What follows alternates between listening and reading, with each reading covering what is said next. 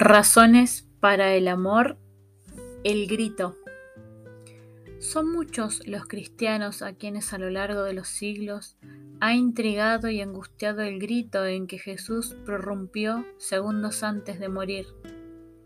Un grito que debió de ser impresionante porque lo recuerdan y subrayan tres de los cuatro evangelistas, y hasta San Pablo habla de él en una de sus epístolas. Marcos dice que Jesús, dando un gran grito, expiró. Mateo cuenta que, habiendo gritado de nuevo con gran voz, entregó su espíritu. Para Lucas, es la séptima palabra de Cristo. Padre, en tus manos encomiendo mi espíritu, la que dice a gritos el agonizante. Pablo pone ese momento como uno de los ejes de la vida de Cristo habiendo ofrecido, en los días de su vida mortal, oraciones y súplicas con un gran grito y lágrimas al que era poderoso para salvarle de la muerte. ¿Y por qué ese grito? Cuando era ya la hora de acabar, cuando no le quedaba por cumplir más que la formalidad de la muerte, cuando regresaba con su tarea cumplida y las manos llenas a la casa del Padre. Es realmente desconcertante. Jesús no había gritado en la flagelación ni en la coronación de espinas. No sabemos que gritase en la crucifixión. ¿Por qué grita ahora que ya solo le falta inclinar la cabeza y morir? Al otro lado, ha recordado Pewi, le espera su Padre para abrazarle al fin. Le aguardan los ángeles para lavar sus llagas vivas. Se preparan la corte celestial para cantar su gloria eterna. ¿Y grita? ¿Grita precisamente ahora? Durante siglos, las generaciones le echarán en cara ese grito en los catecismos hitlerianos se explicaba a los niños la vergonzosa muerte de un Cristo aterrado en comparación con el heroísmo sonriente con que morirían por la patria los jóvenes nazis. Y nunca ha faltado alguien que recuerde que los genios o los mártires murieron mejor. Sócrates bebió más tranquilo su cicuta San Policarpo daba la bienvenida a los soldados que llegaban a arrestarlo. San Ignacio de Antioquía solo tenía un miedo, que sus bienintencionados amigos lograsen salvarle de la muerte. Santo Tomás Moro bromeaba en el mismo patíbulo pidiendo a sus verdugos que le ayudase a subir porque, para bajar, ya se las arreglaría solo y explicaba al soldado que no golpeara con el hacha hasta que él no hubiera colocado bien la barba, ya que ésta no había ofendido a su majestad y no merecía ser cortada. ¿Es que Cristo tuvo menos entereza que sus sucesores? Una de las religiosas de los diálogos de Carmelitas de Bernanos explica que los mártires estaban sostenidos por Cristo, pero él no tenía nadie que le ayudase, ya que todo socorro y toda misericordia proviene de él. Ningún ser vivo entró jamás en la muerte tan solo y tan desarmado. Y la respuesta es hermosa y profunda, pero temo que no llegue a ser satisfactoria. Será pues preferible tomar ese grito por las solapas y preguntarnos de dónde proviene. No de la desesperación, desde luego. ¿Qué desesperación extraña sería esa de alguien que grita al mismo tiempo que deposita confiado su espíritu y su cabeza en las manos del Padre? Entonces, del dolor físico, tampoco es verosímil. Hubo en la pasión de Cristo al menos diez ocasiones en las que el dolor fue más intenso que en ese último instante, en el que el crucificado no tenía ya fuerzas ni para sufrir. Tal vez de la duda de lo que pudiera haber o no haber del otro lado. Nadie jamás supo como él lo que hay al otro lado, porque nadie estuvo antes allí. Del miedo a la muerte entonces, qué ingenuos y poco humanos son los que creen que la fe es una morfina para el miedo a morir. ¿Quién, por mucho que sepa de la otra vida más grande, no temblará ante el desgarrón del alma y el querido cuerpo? Ser hombre es aceptar el riesgo de la eternidad, y el centro de ese riesgo es la muerte. ¿Cómo cruzarla sin que todo en el interior se ponga en pie y se subleve ante la gran jugada? ¿No tiembla y goza al mismo tiempo el atleta en el momento de batir un récord?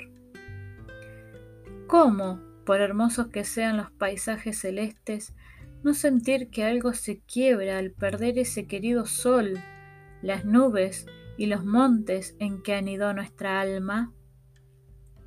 Jesús era hombre total. Le gustaba ser hombre. Estaba a gusto siéndolo. Este miedo de ahora lo certifica. No era un titán insensible. La eternidad no le impedía amar este pequeño y adorable tiempo. Durante 33 años su divinidad había convivido con la fugitividad de lo transitorio y había convivido bien.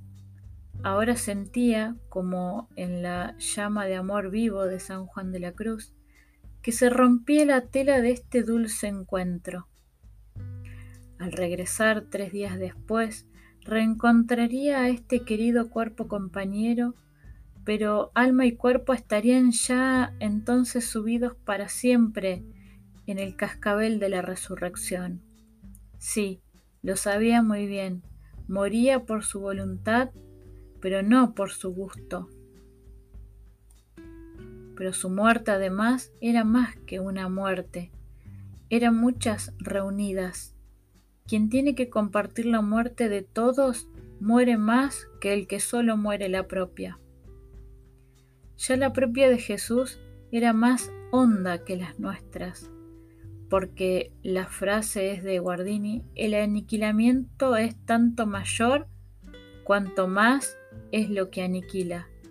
Nadie ha muerto como Jesucristo, porque era la misma vida. Nadie ha expiado el pecado como Él, porque era la misma pureza. Nadie ha caído tan hondo en la nada, porque era el Hijo de Dios. Nosotros apenas morimos, pasamos de dormidos a muertos, de semimuertos a difuntos la vida ha ido arrebatándonos trozos de alma. Cuando la muerte llega, apenas tiene ya nada que llevarse. Pero él estaba entero. ¡Qué derrumbamiento! ¿Cómo no gritar ante él? A nosotros el mismo mal nos endurece, nos va cubriendo de sucesivas costras, como un caparazón, pero y su corazón inerte y desprotegido por su propia pureza. Pero aún no hemos dicho lo fundamental. Lo grave no es morir, sino morir inútilmente. ¿Vio él desde su cruz los frutos de su pasión? ¿Extendió Satanás ante su vista como un gran mapa la realidad del mundo después de su redención? El Evangelio de Lucas, tras las tentaciones en el desierto, añade una feroz apostilla. El demonio se retiró hasta otra ocasión. ¿Fue tal vez ahora cuando vino el príncipe de este mundo? Llegó al mismo tiempo que la muerte para mostrarle para cuántos moriría en vano él que soñaba ser el redentor de todos. Vio desde la cruz la mediocridad de sus elegidos, las falsificaciones de su evangelio, las mixtificaciones y componendas de los hombres de iglesia, la violencia de los violentos, el imperio de la mentira, las divisiones entre cristianos, las risas de los listos de este mundo, la carne vendida en los mercados de la noche, el llanto de los inocentes oprimidos, las falsas palabras de los redentores del pueblo. Vio el odio circulando por los corazones como un sapo negro y el hambre de dinero rebalsando por debajo de las puertas de todas las almas. ¿Vio acaso el infierno de los que cerraban a cal y canto sus vidas a la llamada de su amor? Comprendió que él, con su muerte, daría un sentido al dolor de los hombres, pero no conseguiría impedir que los hombres sufriesen. ¿Atronó sus oídos el llanto de los hospitales? ¿Sintió congelarse su alma ante el frío latigazo de la indiferencia? ¿Cómo no iba a gritar? Gritó, gritó. Y su grito sigue ahí, taladrando las paredes de la eternidad y los hombres inventan un mar de ruidos y de estruendos para no oír su grito. Nadie lo escucha, apagado por los televisores, amortiguado por las guitarras eléctricas, cloroformizado por las risas de un mundo que no quiere oír los llantos de los hombres y mucho menos el llanto de un Dios. Hay que guardar silencio para oír ese grito. Hay que amar para oírlo, como esa madre que a esta misma hora se inclina sobre la cama de hospital donde ha dejado de latir hace unos momentos el corazón de su hijo, y aún, aterrada también ella por el ala negra de la muerte, ofrece a Dios lo único que le queda, su llanto, y oye entonces, a la gran voz que creó los cielos y la tierra, a la voz que en la cruz desgarró el velo del templo e hizo temblar al mundo que le repite ahora.